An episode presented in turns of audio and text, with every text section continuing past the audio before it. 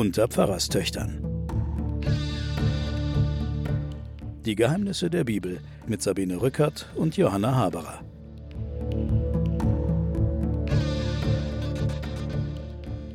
Willkommen zu den Pfarrerstöchtern und den Geheimnissen der Bibel.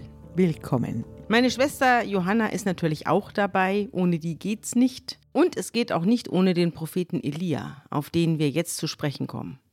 Wir haben ja in den vergangenen Folgen die verschiedenen Könige des Nordreichs und des Südreichs durchgenommen und sind hängen geblieben am König des Nordreichs mit dem schönen Namen Ahab. Auf diesen König werden wir noch größer eingehen, der wird uns jetzt die nächsten beiden Folgen beschäftigen. Aber uns wird auch beschäftigen der Prophet Elia. Der Prophet Elia kommt aus dem Nichts. Es heißt einfach, der Prophet Elia aus Tischbe in Gilead sprach zu Ahab. So geht das äh, Kapitel 17 los im ersten Buch der Könige, bei dem wir jetzt sind. Und jetzt frage ich dich, liebe Johanna, was hat es mit dem Propheten Elia, der ja als Inbegriff des Prophetentums gilt, auf sich? Wir wissen historisch gar nichts über ihn. Du hast es genau beschrieben. Offensichtlich wird er nicht eingeleitet. Er hat zwar einen Ortsnamen, aber der Ortsname ist nichts. Kein Mensch weiß, wo dieses Tischbi liegen sollte. Mhm. Ist ein Ort, der niemals wieder erwähnt wird. Also wird in der rabbinischen Literatur auch darüber resoniert, ob er eigentlich als Engel vorgestellt wird, weil er eben wie manche Engel eben aus dem Nichts kommt. Also es gibt keine Herkunft. Aber wenn man noch genauer hinguckt, er ist auch kein Israelit oder zumindest kommt er nicht aus der Mitte der Priesterschaft oder mhm. Prophetenschule oder sowas, sondern es ist offensichtlich ein grundbesitzloser, niedergelassener Ausländer oder mhm. auf jeden Fall kommt er von den Rändern der Gesellschaft. Er kommt nicht aus dem, wie sagt man heute so schön, Establishment, mhm. sondern er ist einfach vom Himmel gefallen und er spricht wie ein Gott. Also Elia hat, werden wir sehen, auch das Problem, dass er sich und Gott so schlecht auseinanderhalten kann. Je, da gibt es in der Fußgängerzone in Hamburg auch ein paar. Ja, genau. Da habe ich den Eindruck. ja, also das wird ja an manchen Propheten auch erzählt, dass sie sich selber und Gott sehr gut unterscheiden können. Also ja. Das ist auch dieses Propheten, der wird ja auch nicht berufen, dieser Elia. Mhm. Andere Propheten werden berufen und sagen, ich nicht und ich kann doch nicht reden oder ich bin zu klein oder ich bin zu jung und bin zu unbedeutend. Nicht dieser hier. Dieser hier nicht, der ist von vornherein praktisch vom Himmel gefallen. Und er trifft dann auf unseren König Ahab. Ja, er wird natürlich dann das Vorbild, er wird sozusagen die Blaupause für alle anderen Propheten. Er wird die Blaupause für Jesus auch. Er wird die Blaupause. Da werden wir in diesem Kapitel drauf kommen. Ich habe nämlich einige Bibelstellen rausgesucht, da klingt das verdammt nach Neuem Testament. Er ist die Blaupause. Er, er ist das Double von Mose. Mhm. Du kannst systematisch einen Dreisprung machen: Mose, Elia, Jesus die sind ja dann auch in der Verklärungsgeschichte zusammengekommen. Dann zu Jesus kommt dann Mose und Elia. Es gibt auch sehr viele Ähnlichkeiten zwischen Mose und Elia, also Bergerlebnisse, Horeb-Erlebnisse, mhm. werden wir drauf kommen. Oder Wüstenerlebnisse werden wir drauf kommen. Also die Geschichte vom Elia ist etwas parallel gestrickt mhm. zur Mose-Geschichte. Aber wie gesagt, ist es der wiedergekommene Mose. Soll denn Jesus nicht auch am Kreuz nach Elia gerufen haben? Also zumindest behaupten, dass die äh, so Augenzeugen. Genau.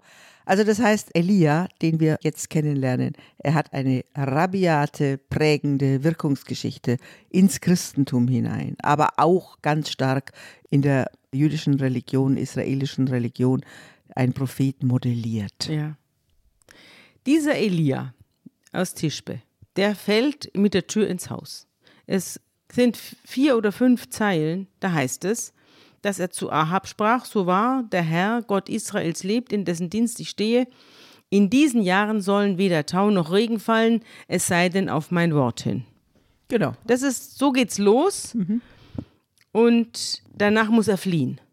Also das steht auch gar nicht drin, dass er fliehen musste. Gott sagt zu ihm, geh schnell weg, denn der Ahab wird dir diese Weissagung, der wird die dir nachtragen und du wirst hier in Lebensgefahr sein und deswegen muss er dann fliehen. Ja, das wird jetzt auch ein Motiv, dass derjenige, der schlechte Nachricht bringt von Gott, abhauen muss. Das werden wir jetzt noch öfter mal wiedersehen, also der Prophet, der auf der Flucht ist. Aber vielleicht lass mich noch mal sagen, die theologische Überschrift mhm. zu allem, was jetzt folgt, heißt, so wahr Jahwe lebt.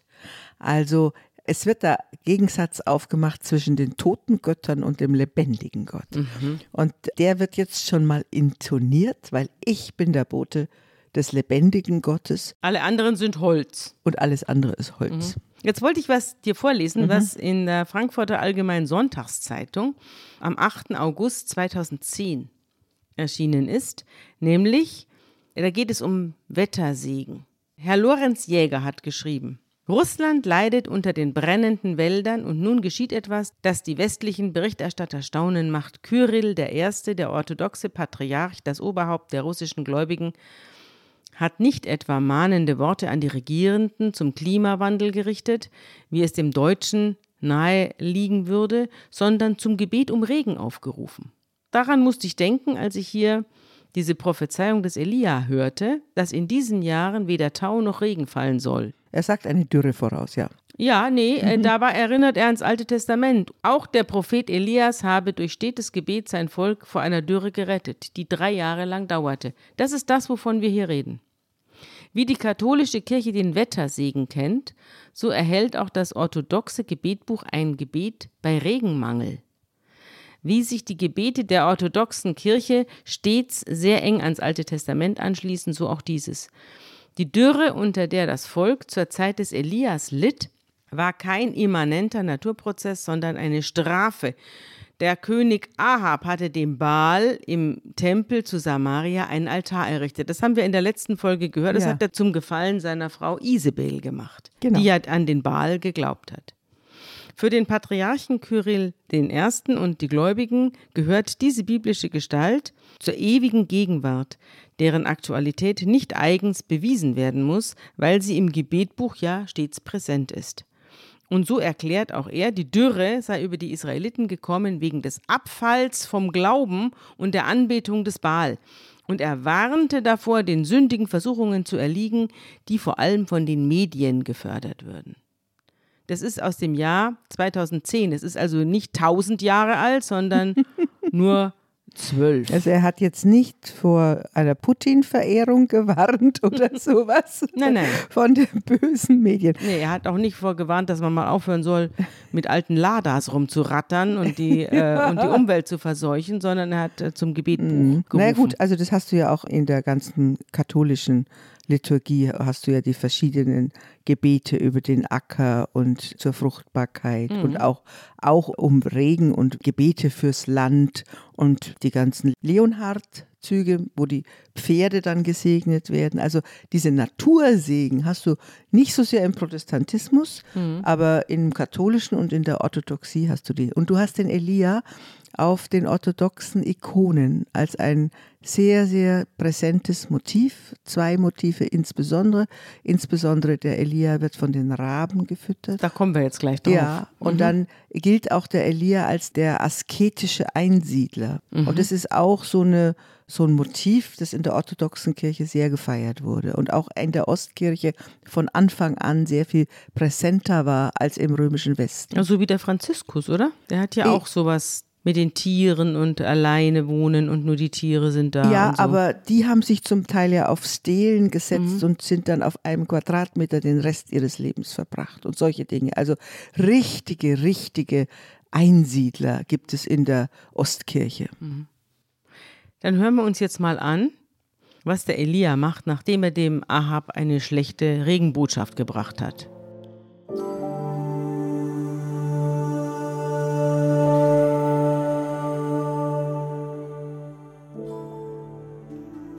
Da kam das Wort des Herrn zu ihm. Geh weg von hier und wende dich nach Osten und verbirg dich am Bach Kerit, der zum Jordan fließt. Und du sollst aus dem Bach trinken, und ich habe den Raben geboten, dass sie dich dort versorgen sollen.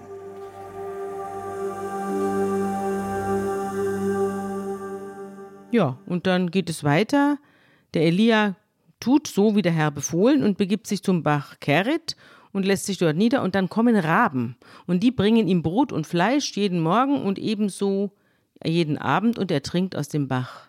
Und nach einiger Zeit vertrocknet der Bach, denn es ist tatsächlich die von ihm heraufbeschworene Dürre findet tatsächlich statt und, Ja, trifft, jetzt auch ihn. ihn selber, Ja. genau, so ist es.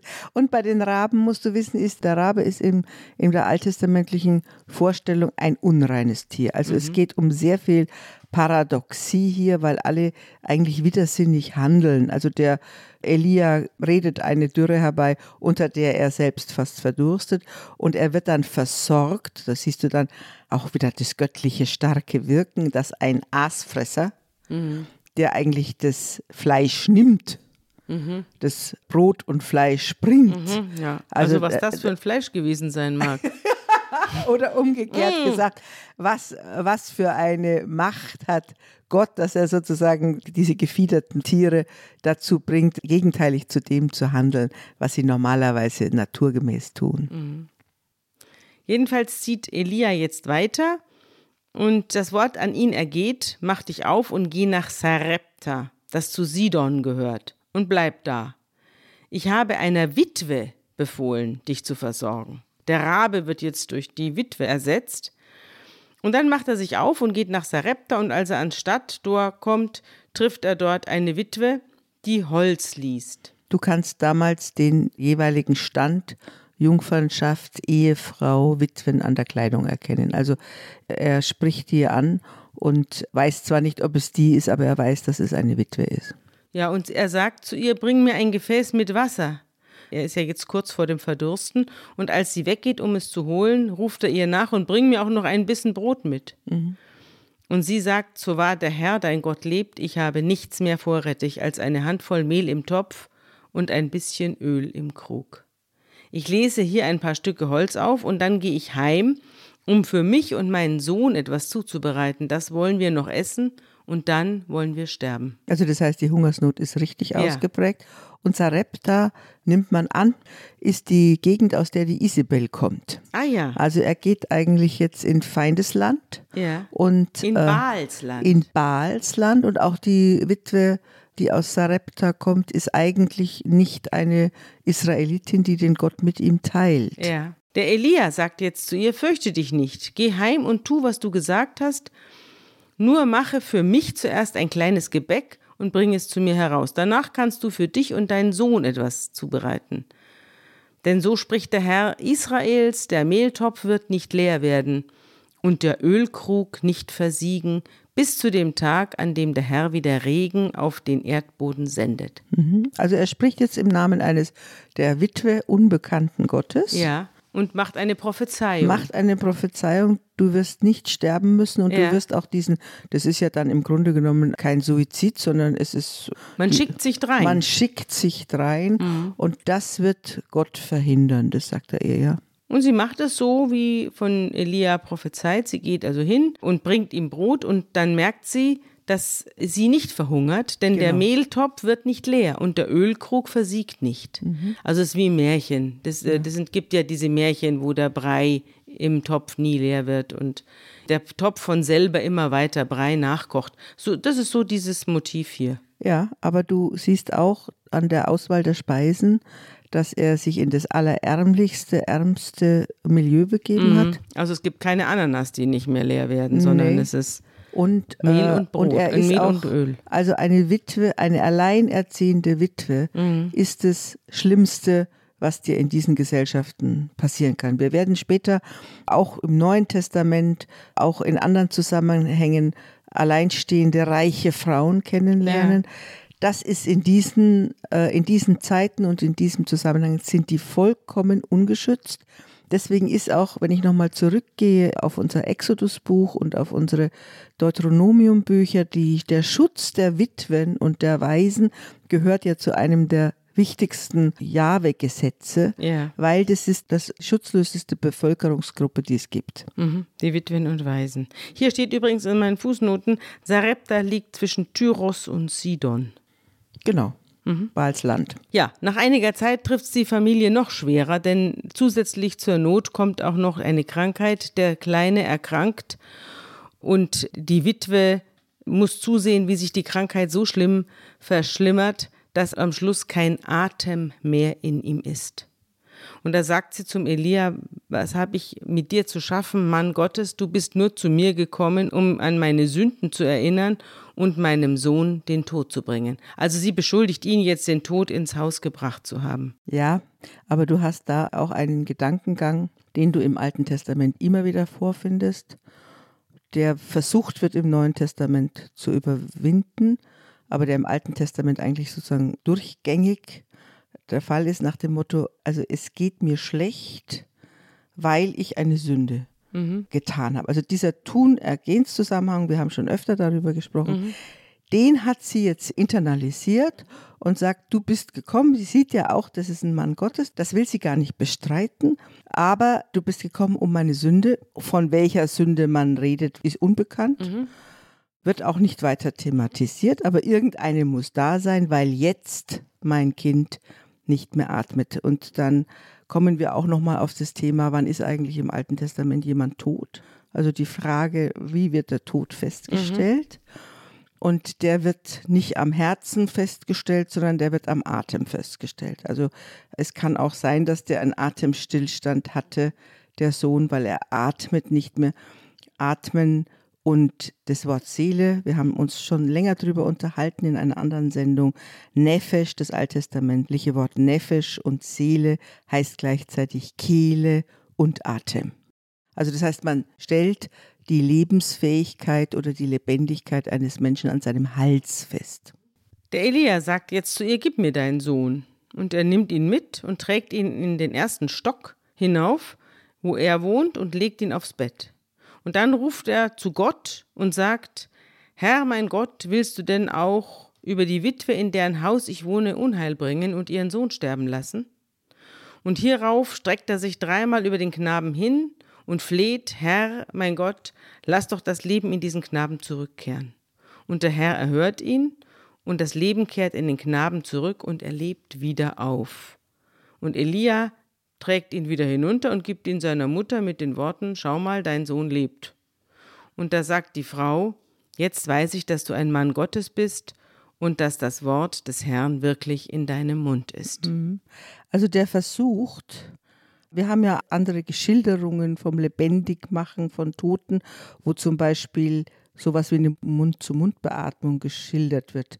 Das wird beim Elisa der Fall sein. Später. Später, ja. Mhm bei dem Propheten, beim anderen Propheten, wo eine ähnliche Situation geschildert wird. Da gibt es so eine Art Mund-zu-Mund-Beatmung. Mhm. Aber er legt sich drauf, das heißt, er will die Nefesh, die Seele, hindern, danach aufzusteigen. Das Ach ist die so. Vorstellung. Er macht so eine Art er Barriere. Er versperrt ihr den Weg. Ja, genau. Das ist ja witzig. Er versperrt ihr den Weg, mhm. dass sie mhm. nicht abhaut. Ja? Mhm. Okay.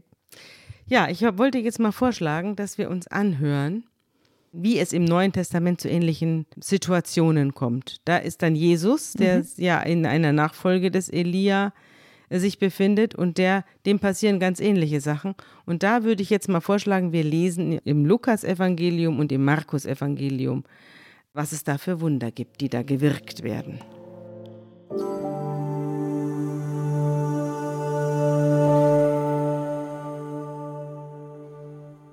Und als Jesus im Boot wieder ans andere Ufer gefahren war, versammelte sich eine große Menge bei ihm, und er war am Meer. Da kam einer von den Vorstehern der Synagoge mit Namen Jairus, und als er Jesus sah, fiel er ihm zu Füßen und bat ihn sehr und sprach, Meine Tochter liegt in den letzten Zügen, komm und lege ihr die Hände auf, dass sie gesund werde und lebe. Und er ging hin mit ihm. Als er noch redete, kamen Leute vom Vorsteher der Synagoge und sprachen, Deine Tochter ist gestorben, was bemühst du weiter den Meister? Jesus aber hörte nicht auf das, was da gesagt wurde, und sprach zu dem Vorsteher, Fürchte dich nicht, glaube nur. Und er ließ niemanden mit sich gehen als Petrus und Jakobus und Johannes, den Bruder des Jakobus. Und sie kamen in das Haus des Vorstehers, Und er sah das Getümmel und wie sehr sie weinten und heulten. Und er ging hinein und sprach zu ihnen, Was lärmt und weint ihr?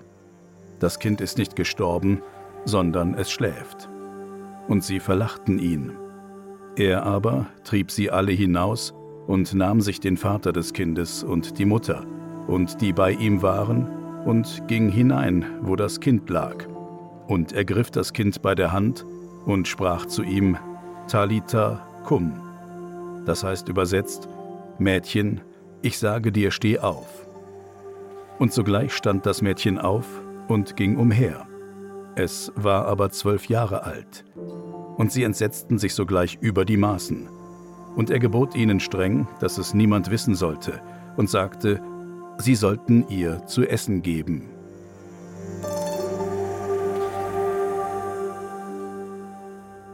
Also es gibt ja auch die Überlegungen, als die Leute sich überlegen, wer ist eigentlich dieser Prophet, der da aufsteht und aus Galiläa kommt, gibt es auch manche, sagen, das ist der wieder auferstandene Elia. Ja. Und auf diesem Muster Ja. und nach diesem Modell funktionieren auch eine ganze Menge Geschichten. Aber du siehst ja, der Elia macht da seine Liegestützen über diesem Jungen, um zu versuchen, die Seele am Aufsteigen zu hindern. Der Jesus macht es durch das Wort. Das ist übrigens kein Zinnober drumrum, sondern immer nur die Anrede. Das ist das Besondere an diesen Jesus-Wundern im Unterschied zu den Wundern, die vom Elia berichtet werden. Es kommt jetzt zu einer tatsächlich zu einer drei Jahre langen Hunger- und Durstphase im Reich Israel, also im Nordreich Israel. Und dann ergeht das Wort an Elia: Geh heim und zeige dich dem Ahab. Also er soll zum König Ahab gehen. Ich will Regen auf die Erde senden. Und da geht Elia und zeigt sich dem Ahab. Die Hungersnot war groß in Samaria, also in einem Teil des Nordreichs. Daher rief Ahab den Palastvorsteher Obadiah, der war sehr gottesfürchtig.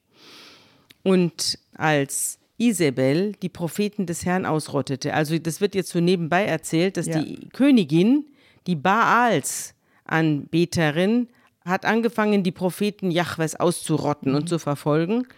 Und der Obadja, der Palastvorsteher, der heimlich auch dem Jahwe anhängt, hat hundert von ihnen beiseite genommen und sie in zwei verschiedenen Höhlen versteckt und mit Brot und Wasser versorgt. Da wohnen also jetzt die, die, Die die, Jahwe- gottesfürchtigen fürchtigen Propheten des Herrn in der Höhle drin. Und wie gesagt, sie ist ja aggressiv jetzt vorgegangen. Ja, sie ist umgekehrt. aggressiv. Sie wird auch noch viel aggressiver, das werden wir dann noch hören. Und Samaria wird dann manchmal als Bezeichnung auch für das ganze Land, für das ganze Nordreich verwendet. Mhm. Also es ist nicht nur die Region um die Hauptstadt, sondern es geht schon um das ganze Land. Und der Ahab befiehlt jetzt seinem Palastvorsteher, geh an alle Wasserquellen und Bäche im Land, vielleicht finden wir Gras, damit wir Pferde und Maultiere am Leben erhalten können und nicht das Tierreich töten müssen, also das Vieh töten müssen. Und sie teilen sich das Land und durchstreifen es nach irgendwelchen Oasen, wo man noch was findet. Ahab geht in die eine und der Obadja in die andere Richtung. Und diesem Obadja, während er da herumstreift und nach einem feuchten Fleck sucht, dem kommt der Elia entgegen. Und der Obadja erkennt ihn und wirft sich vor ihm nieder und sagt, bist du's, Elia? Und Elia sagt, ja, ich bin es. Geh hin und melde dem Herrn, Elia ist wieder da. Und der Obadja sagt, was hab ich mir zu Schulden kommen lassen, dass du deinen Knecht an Ahab ausliefern und dem Tod preisgeben willst. Also wir sind wieder bei der Situation, wer schlechte Nachrichten bringt und dass Elia wieder da ist, ist eine schlechte Nachricht. Der hat keine guten Karten beim Machthaber. Ja, das es ist das eine. Und auf der anderen Seite wird ein Mann gezeichnet, der Loyalitätsschwierigkeiten hat, Ja. der auf der einen Seite die Propheten des Herrn in die Höhlen versteckt, Mhm. auf der anderen Seite aber Angestellter am Schloss dieses Königs ist oder am, am Hof dieses Ja. Königs ist und deswegen und seinen Glauben offensichtlich im Verborgenen lebt, ja. Ja. Das ist ja ein Undercover-Judäer, wenn man Ja. so will, ja.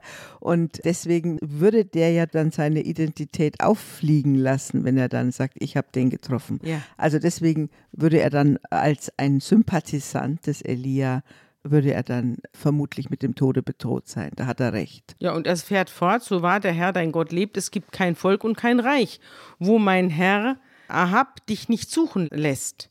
Und wenn man sagt, er ist hier, dann lässt er dieses Reich oder Volk schwören, dass man dich nicht gefunden habe. Und jetzt willst du von mir, dass ich hingehe und dem Herrn melde, Elia ist wieder da? Wenn ich nun von dir weggehe, könnte ja der Geist des Herrn dich an einen Ort tragen, den ich nicht kenne. Also du könntest verschwinden. Genau, dann käme ich, ich dann, käme ich dann zu Ahab, um zu melden, dass du wieder da bist, und er könnte dich nicht finden, dann würde es mich treffen. Dabei habe ich mich von Jugend an vor dem Herrn gefürchtet. Also er ist gottesfürchtig. Hat man dir denn nicht berichtet, was ich getan habe, als Isabel die Propheten umgebracht hat? Ich habe doch hundert von ihnen in Höhlen verborgen und mit Brot und Wasser versorgt. Und jetzt befiehlst du, sagt ziemlich lange Rede, die er hier hält, und jetzt befiehlst du, geh hin und melde, Elia ist wieder da. Der Ahab, Liste ist es. Ja, wird mich töten. Doch Elia antwortet, so wahr der Herr der Heere lebt, in dessen Dienst ich stehe, noch heute werde ich ihm vor die Augen treten. Na gut, er, er lässt sich überzeugen. Mhm. Er geht selber hin. Er lässt, schickt jetzt nicht jemand anders vor. Ja. Obadja äh, geht zu Ahab und bringt ihm die Nachricht, steht hier. Also er sagt es ihm. Und Ahab geht Elia entgegen. Ach so. Mhm.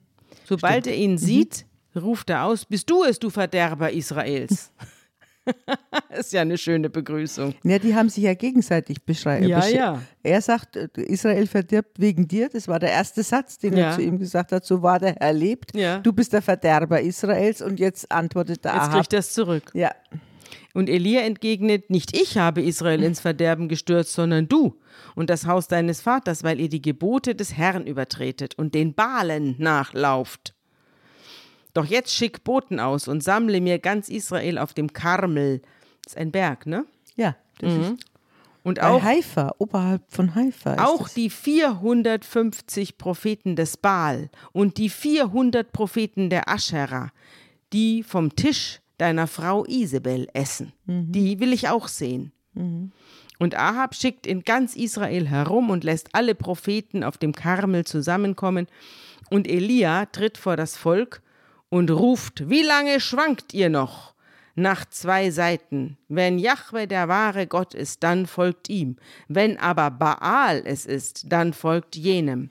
Also es heißt äh, in der schönen Übersetzung, wie, lang, wie lange hinkt ihr noch auf beiden Füßen? Mhm. Heißt also, ja, und schön. Dann, dann wollte ich noch dazu sagen, jetzt nochmal daran erinnern, wir haben ja diese ganzen Könige jetzt besprochen aus der Sicht der Leviten und so und haben dabei festgestellt, es gibt Schwarz und Weiß. Mhm. Aber der Ahab und der Elia, die haben eine merkwürdige Beziehung, weil die reden ja noch miteinander mhm. und der Ahab macht auch, was der Elia sagt. Mhm. Also der steht immer zwischen seiner Frau und dem Elia ja. irgendwo rum. Ja. So wird er geschildert, mhm. weil er holt jetzt dann tatsächlich die Propheten und lässt dieses diesen Wettbewerb, es ist ja kein Gottesurteil, es ist ein Wettbewerb, der jetzt stattfindet. Lässt er geschehen. Den lässt er geschehen. Witzig auch, das Volk steht da und gibt keine Antwort. Sie sollen sich jetzt entscheiden und das Volk steht da wie eine Lämmerherde und sagt Mäh. Genau, sagt gar nichts, weil ja. die wollen sich nicht entscheiden. Die, die wollen sich nicht entscheiden. auf beiden ja, Beinen. Genau. Ja, genau. Und was jetzt passiert, das hören wir uns an.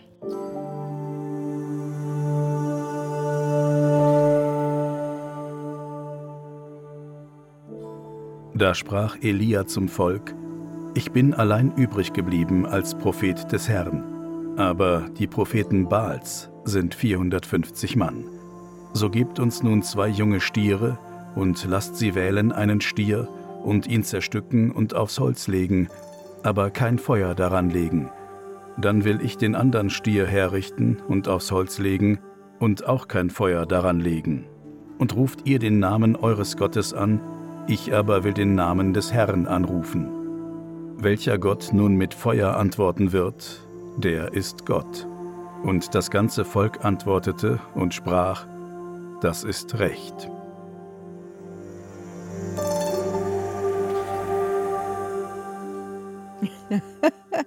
also, es wird ein Experiment. Eine gemacht. Machtprobe wird jetzt. Genau, es ist eine Machtprobe und es wird ein Experiment gemacht. Es ist kein Urteil, sondern es ist tatsächlich, es werden die beiden auf Wunder geschickt.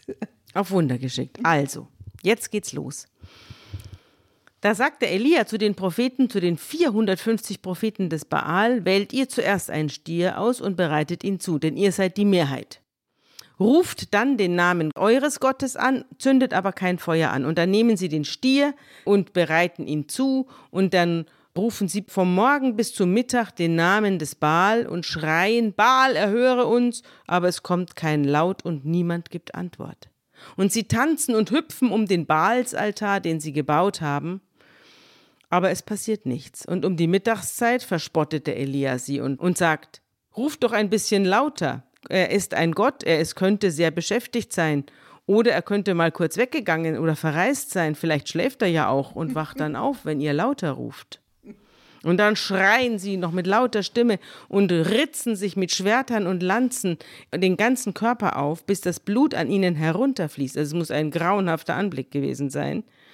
Und als der Mittag vorbei ist, verfallen sie in Raserei. Und das dauert bis zu dem Zeitpunkt, da man das Speiseopfer darzubringen pflegt. Also ich denke mal der Abend. Abend dann, ja. Aber es kommt kein Laut, keine Antwort und keine Erhörung. Also hier werden ganz genau die Prozeduren geschildert, die in diesen Baalskulten üblich, üblich war. sind, ja. Dieses also sich selbst verletzen das Tanzen, auch. sich in Ekstase Mhm. tanzen. Die Selbstverletzung. Die Selbstverletzung, Mhm. die vollständige Ekstase Mhm. und so. Das waren Teile der religiösen Riten Mhm. dort und die werden von den Israeliten massivst abgelehnt. Mhm. Und hier werden sie nochmal schön vorgeführt mit der Assoziation Mhm.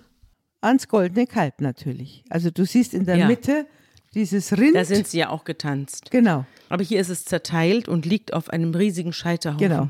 Dann sagte Elia, nachdem hier nichts passiert ist, zu dem ganzen Volk, jetzt kommt mal zu mir. Und sie kommen und Elia baut den zerstörten Altar des Jahwe wieder auf. Und er nimmt zwölf Steine nach der Zahl der Stämme der Söhne Jakobs, also die zwölf Stämme Israels.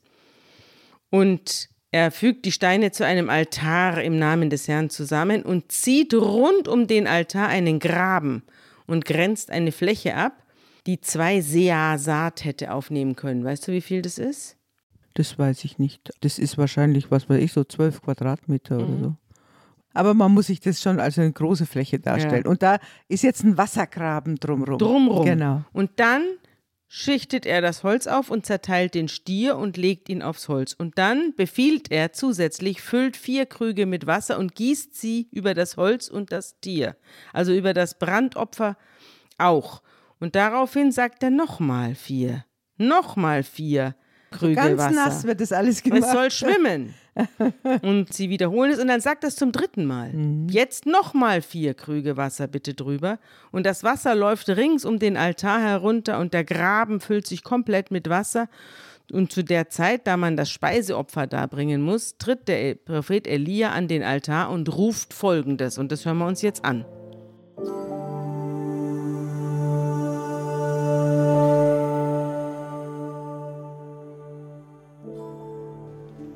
Herr, Gott Abrahams, Isaaks und Israels, lass heute kund werden, dass du Gott in Israel bist und ich dein Knecht, und dass ich all das nach deinem Wort getan habe. Erhöre mich, Herr, erhöre mich, dass dies Volk erkenne, dass du, Herr, Gott bist und ihr Herz wieder zu dir kehrst. Da fiel das Feuer des Herrn herab und fraß Brandopfer, Holz, Steine und Erde und leckte das Wasser auf im Graben. Als das alles Volk sah, fielen sie auf ihr Angesicht und sprachen, Der Herr ist Gott, der Herr ist Gott. Elia aber sprach zu ihnen, Greift die Propheten Baals, dass keiner von ihnen entrinne. Und sie ergriffen sie. Und Elia führte sie hinab an den Bach Kishon und schlachtete sie da selbst. Auf zwei Sachen würde ich gern aufmerksam machen, bevor wir jetzt bei der schrecklichen Geschichte dann weitermachen. Das eine ist, der Altar wird aus den zwölf Steinen, die nach dem Volk Israel benannt sind, gebaut. Also es wird Israel wieder zusammengefügt, Ja, die zwölf Stämme, ja. Und sie bilden dann den Altar für den Jahwe, ein Mhm. ganz ein ganz rührendes Bild. Rührendes Bild, ja. Mhm. Und dann wird der Gegensatz aufgemacht, der auch schon jetzt in der Beschreibung der Rituale der Baalspriester festgemacht wird. Der spricht ein einfaches Gebet. Also es braucht keine Ekstase, es braucht keine Ritzereien, es braucht nicht diese ganzen äh, pra Praktiken, magischen mhm. Praktiken, äh, sondern da grenzt sich einfach die jüdische Religion ab von all diesen Religionen, die einfach, die wir heute ja noch kennen, mit ja. ihren magischen Praktiken, sondern ein einfaches Gebet, bitte Gott, zeige dich. Dich. Mhm. Ja. Ich habe hier auch aus dem Buch der Menschheit, das ich ja hier begleitend lese, über die Propheten. Das Tagebuch der Menschheit von Karel van Schaik und Kai Michel was die Bibel über unsere Evolution verrät. Du tust ziemlich viel für, für die Verbreitung dieses Buches. Ja, das muss ich sagen. Ich finde es, es lohnt sich ja die auch. schreiben, ich ja. habe es mir jetzt gekauft. Ja, das äh, kann man sich auch kaufen. Ich finde das hochinteressant und äh, das lese ich auch wieder was, nicht natürlich nur auszugsweise draus vor. Das Problem mit den Wundern heißt dieses Kapitel. Wie die Prophetenbücher waren auch die so markanten Prophetengestalten Hybriden. Gerade die Überbringer der Gottesworte mussten so unanfechtbar auftreten wie nur irgend möglich. Was hier passiert, ist ein ebenso faszinierender wie nachhaltiger Prozess. Wir müssen uns vergegenwärtigen, die Konkurrenz war enorm. Propheten wie Schamanen, Hexen und Magier auch mussten schon immer Virtuosen im Einsatz von glaubwürdigkeitsstiftenden Handlungen sein, denn wer behauptet, einen besonderen Draht zur göttlichen Sphäre zu besitzen, hatte zunächst mit Skepsis zu kämpfen. Die Anfänge der menschlichen Sprache reichen vielleicht 500.000 Jahre zurück. Das Registrieren von Verhalten, und sei es nur eine zarte Gefühlsregung, die den Mundwinkel zucken lässt, ist dagegen viel älter und umso tiefer in unser Gehirn eingeprägt. Wir schauen immer auf das Tun. Nichts beeindruckt uns mehr als die Handlungen. Das ist eine der Grundwahrheiten menschlicher Evolution, Entsprechend musste, wer von sich behauptete, mit der übernatürlichen Welt in Verbindung zu stehen, alle Register ziehen, um die Gemeinde zu überzeugen, dass er Gottes Wort in Menschenmund spüre. Deshalb waren die Männer und wenigen Frauen Gottes schon immer Meister des Hokuspokus jeglicher Couleur, deshalb aber haben wir auch heute noch ein Fabel für jeden Ekstatiker, der von einer höheren Macht sichtbar erfasst in Verzückung gerät.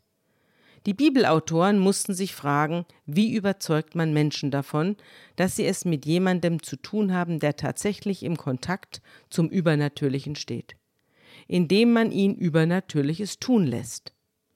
Die klassische Strategie, einen Propheten mit Autorität auszustatten, lautete Wunder tun. Von den Propheten Elia und Elisha gibt es keine eigenen Schriften. Die Bücher der Könige, in denen sind wir ja gerade, berichten aber ausführlich über ihre Auftritte, bei denen sie als typische magische Nothelfer erscheinen. Tatsächlich demonstrieren sie ihr Können auf klassisch wundertätige Weise, indem sie dafür sorgen, dass weder das Mehl im Topf noch das Öl im Krug ausgehen, verdorbenes Wasser wieder genießbar machen und tote Kinder zum Leben erwecken. Aber Zauberer und Wundertäter gab es in der alten Welt zuhauf, da musste man sich schon gegen die Konkurrenz behaupten. Am besten im direkten Wettstreit. Schon Aaron hatte sich mit ägyptischen Zauberern gemessen. Wer kann Stäbe in Schlangen verwandeln? Das konnten alle, doch Aarons Schlange verschlang alle anderen. Elia trat auf dem Karmel gleich gegen 450 Propheten an, die im Dienste des israelitischen Gottes Ahab standen. Doch das ganze Repertoire magischer Praktiken half ihnen nichts. Elia dagegen richtete sein Wort an Jahwe, der ihn umgehend erhörte.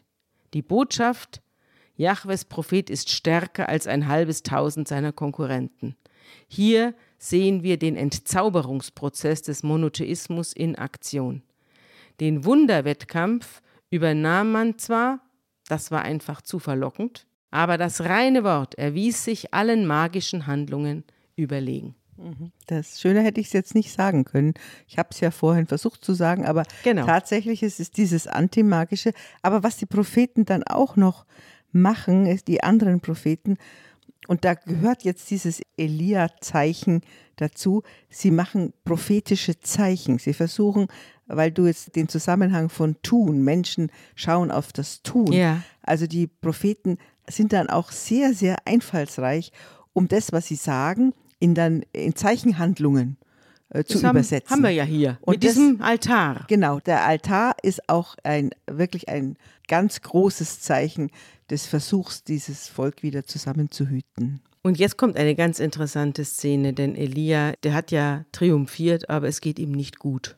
Genau, also vielleicht muss man da auch äh, jetzt ein bisschen gegenüber von dem, was du vorgelesen hast, die werden zum Teil werden sie als hybride Menschen oder wie auch immer die formuliert haben jetzt dargestellt. Der Elia wird als auf der einen Seite unglaublich erfolgreich oder wie auch immer wirkmächtig dargestellt und auf der anderen Seite als einer, der sein eigenes Scheitern eingesteht und, und merkt, dass er ein schwacher, ein ganz schwacher Mensch ist. Ja. Er sagt zum König Ahab: Geh hinauf, iss und trink, denn ich höre das Rauschen des Regens. Und während der Ahab noch weggeht, um sich zu stärken, geht Elia selber in, zur Höhe des Karmel hinauf, kauert sich auf den Boden nieder und legt seinen Kopf zwischen die Knie. Und dann befiehlt er seinem Diener, geh hinauf auf den Gipfel und schau aufs Meer hinaus. Und der geht hinauf und meldet, ich sehe nix. Und der Elia befiehlt, geh noch einmal hinauf. Und so macht das siebenmal. Und beim siebten Mal meldet der Diener, da ist eine Wolke, klein wie eine Menschenhand. Sie steigt aus dem Meer herauf. Da sagt der Elia, geh hin und sag dem Ahab, spann an und fahr hinab, damit der Regen dich nicht aufhält. Weil sonst alles zu Sumpf wird, ne? Dann kommt er nicht mehr heim. Ja. Und es dauert nicht lang, da verfinstert sich der Himmel durch Sturm und Wolken und es fällt ein starker Regen und der Ahab besteigt seinen Wagen und fährt nach Jesreel. Was ist denn das? Auf die Ebene Jesreel, ja. Das ist die Ebene, die ist uns schon öfter begegnet, Ja. ja, im Nordreich. Mhm. Und über Elia kommt die Hand des Herrn und er gürtet sich und läuft vor Ahab her bis dorthin, wo der Weg nach Jesreel abzweigt. Und Ganz der komisches Bild. Der Ja, läuft komisches vor, Bild. Also auch äh, kom also weiß, weiß man auch sich nicht zu erklären. Nee. Und auch dieses Verhältnis mit dem Ahab. Jetzt spricht er wieder und sagt, beeil dich, dass du schnell zu Hause bist und so. Es ist ja auch so ein bisschen freundschaftlich, oder? Mhm. Ja, es ist eine merkwürdige Ja. Freundschaft auch zwischen den beiden. Ja. Auch das Geh hinauf und iss und trink. Also Ja. äh, das, Du kannst für, jetzt- das ist ja eine fürsorgliche, Ja, eine fürsorgliche und, und Äußerung. Mhm. heißt jetzt auch, du musst dir keine Sorgen mehr machen, heißt es auch. Du musst dir auch um weder um deine Tiere noch um die Menschen Mhm. Sorgen machen. Und der Ahab geht nach Hause und erzählt seiner Baals Freundin Isabel, seiner Ehefrau, alles, was Elia getan und auch was alle anderen Propheten erlebt haben, nämlich den Tod. Interessant ist, dass er nur diese einzige Frau hat, nicht? Also von einer anderen Frau ist bei Ahab nicht die Rede. Es scheint ja eine große Liebesgeschichte dahinter zu stecken mit Ahab und Isabel. Und sie, die erfahren hat, dass alle ihre Propheten, ja, Das gleiche Schicksal, Ermordet wurden. das gleiche Schicksal erlebt haben, wie die, sie das mit den Ja, Jahre-Propheten genau. gemacht hat. Sie schickt einen Boten zu in Elia und lässt ihm sagen, die Götter sollen mir dies und das antun, wenn ich morgen um diese Zeit dein Leben nicht dem Leben eines jeden von ihnen gleich mache. Also wenn ich dich nicht morgen auch umgebracht habe. Und Elia gerät in Angst und macht sich auf den Weg und geht weg, um sein Leben zu retten. Und er kommt nach Beersheba in Juda. Also er geht jetzt in den Süden, Genau, in das geht- Südreich und lässt dort seinen Diener zurück und er selbst geht eine Tagesreise weit in die Wüste hinein.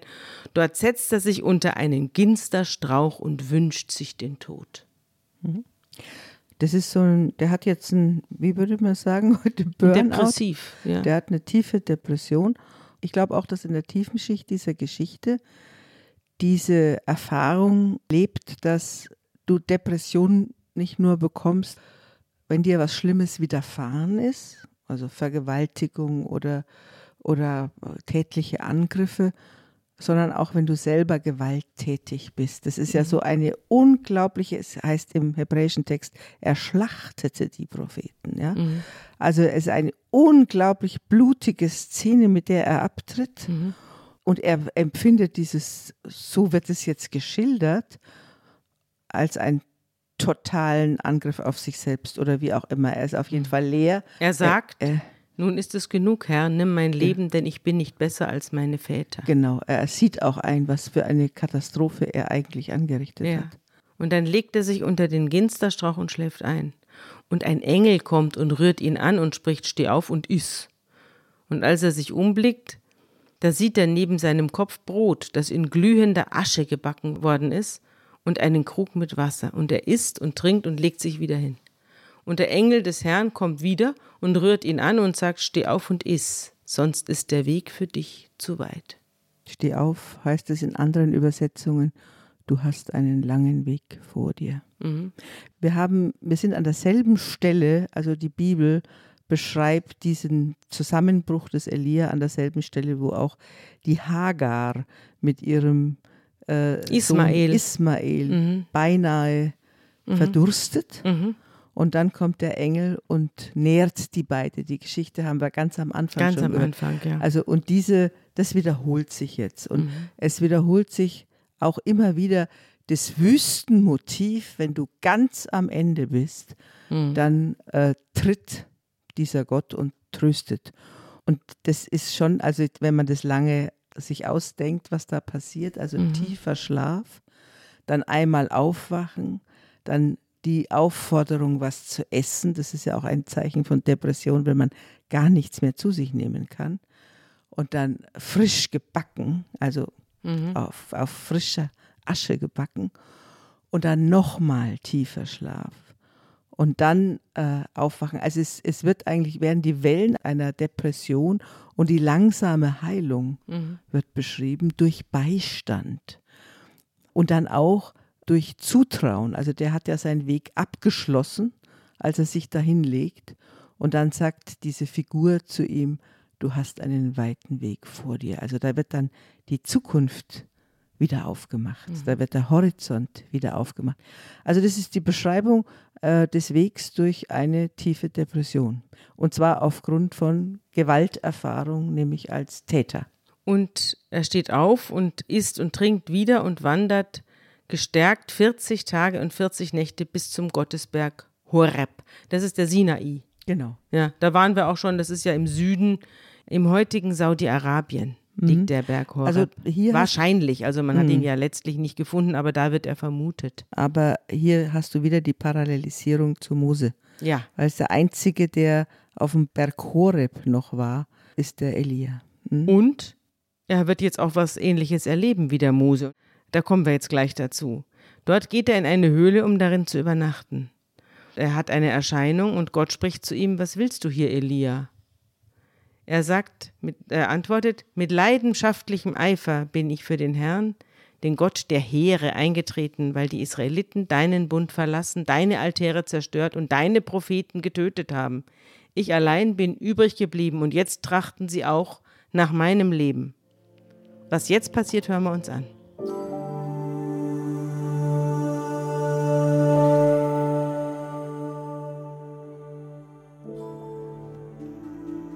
Der Herr sprach, Geh heraus und tritt hin auf den Berg vor den Herrn. Und siehe, der Herr ging vorüber, und ein großer, starker Wind, der die Berge zerriss und die Felsen zerbrach, kam vor dem Herrn her. Der Herr aber war nicht im Winde. Nach dem Wind aber kam ein Erdbeben. Aber der Herr war nicht im Erdbeben. Und nach dem Erdbeben kam ein Feuer. Aber der Herr war nicht im Feuer. Und nach dem Feuer kam ein stilles, sanftes Sausen. Als das Elia hörte, verhüllte er sein Antlitz mit seinem Mantel und ging hinaus und trat in den Eingang der Höhle. Und siehe, da kam eine Stimme zu ihm und sprach, Was hast du hier zu tun, Elia?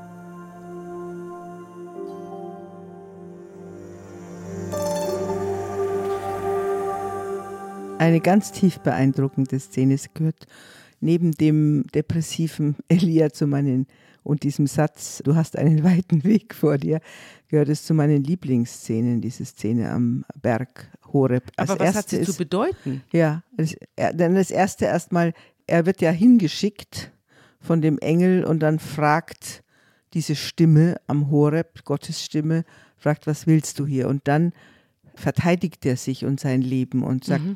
Ich habe doch für dich gestritten und, mhm. und ich habe für dich getötet. Ich habe für dich getötet, genau. Und dann kommt die Frage nochmal, was willst du eigentlich hier, Elia?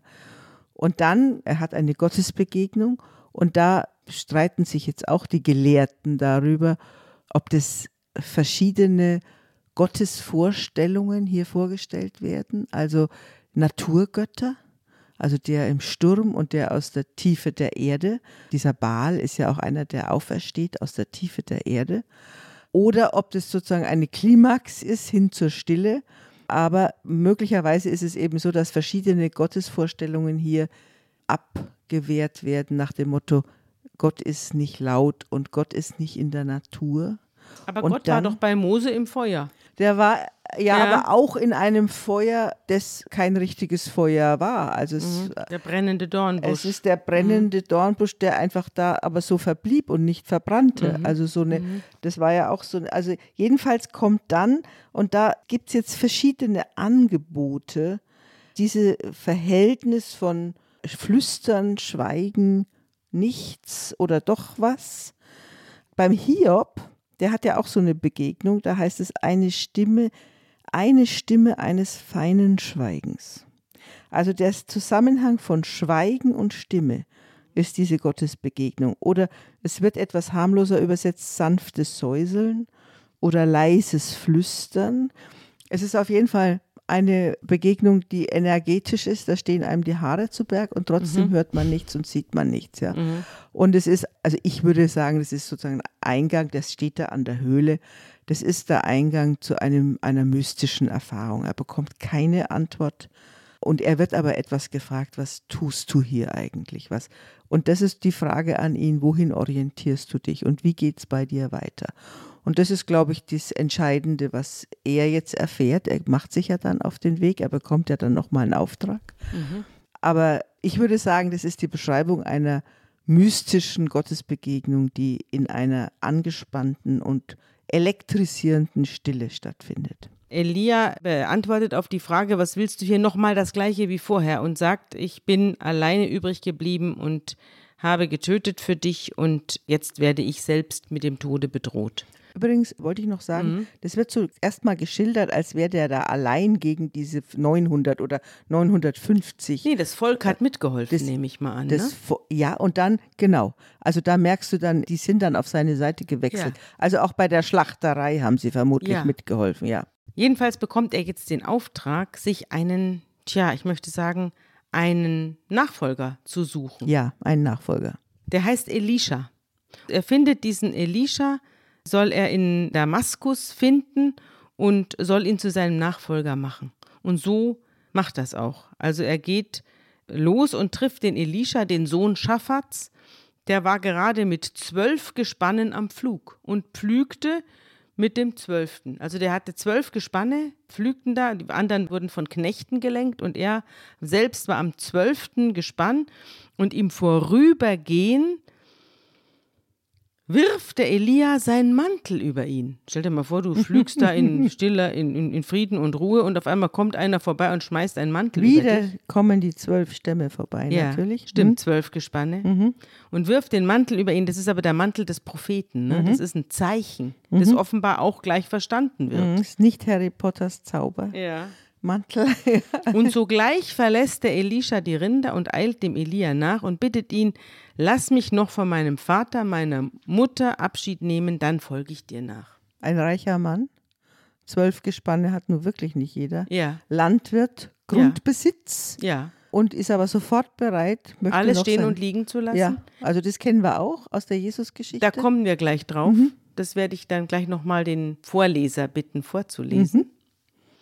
Elia antwortet, Geh, aber komm zurück und bedenke, was ich dir getan habe. Und Elisha geht weg, nimmt seine zwei Rinder und schlachtet sie, die, die er in dem Joch hatte. Ja. Er gibt also den Job auf. Ja. Er nimmt die beiden Rinder, die denn, die gepflügt haben, die, ja. die schlachtet er. Und das Joch, mit dem die Rinder an den Wagen gebunden waren, das nimmt er und macht daraus Feuer. Feuerholz, ja.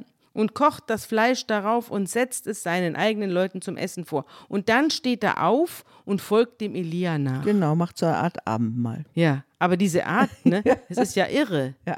Dieses Zeichen, Das ist auch eine prophetische Zeichenhandlung. eine prophetische Handlung. Und jetzt hören wir uns mal an, wie das dann später im Neuen Testament sich anhört.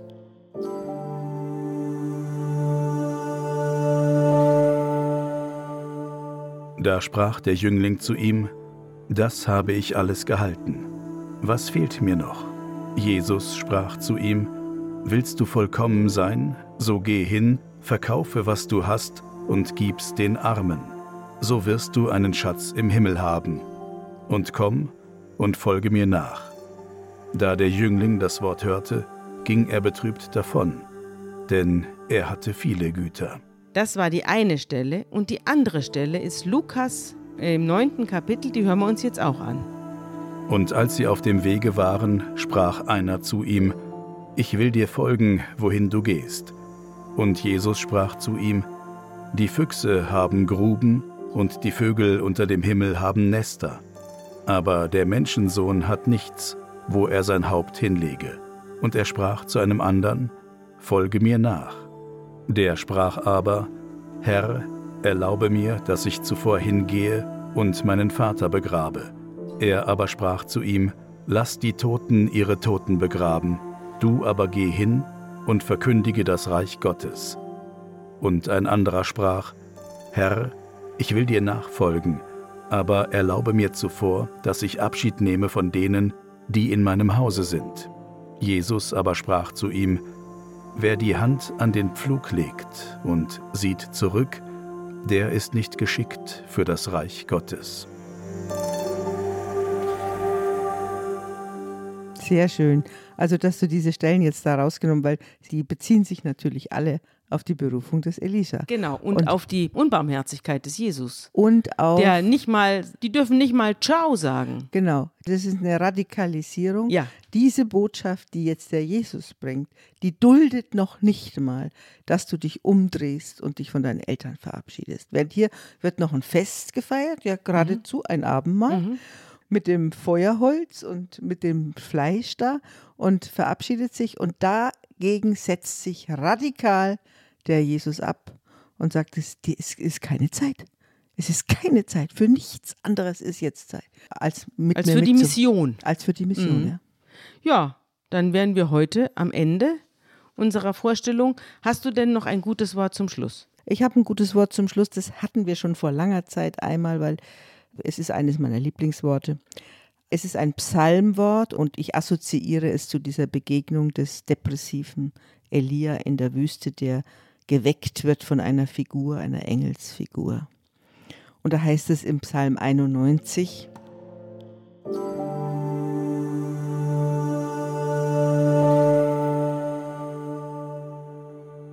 Denn der Herr ist deine Zuversicht, der Höchste ist deine Zuflucht. Es wird dir kein Übel begegnen und keine Plage wird sich deinem Hause nahen. Denn er hat seinen Engeln befohlen, dass sie dich behüten auf allen deinen Wegen, dass sie dich auf den Händen tragen und du deinen Fuß nicht an einen Stein stoßest. Über Löwen und Ottern wirst du gehen, und junge Löwen und Drachen niedertreten.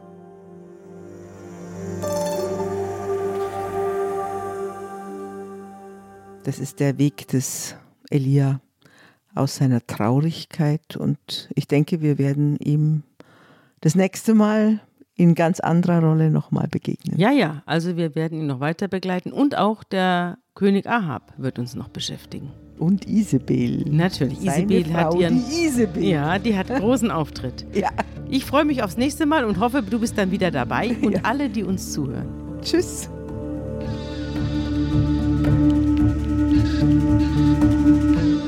Unter Pfarrerstöchtern ist ein Podcast der Zeit und von Zeit Online.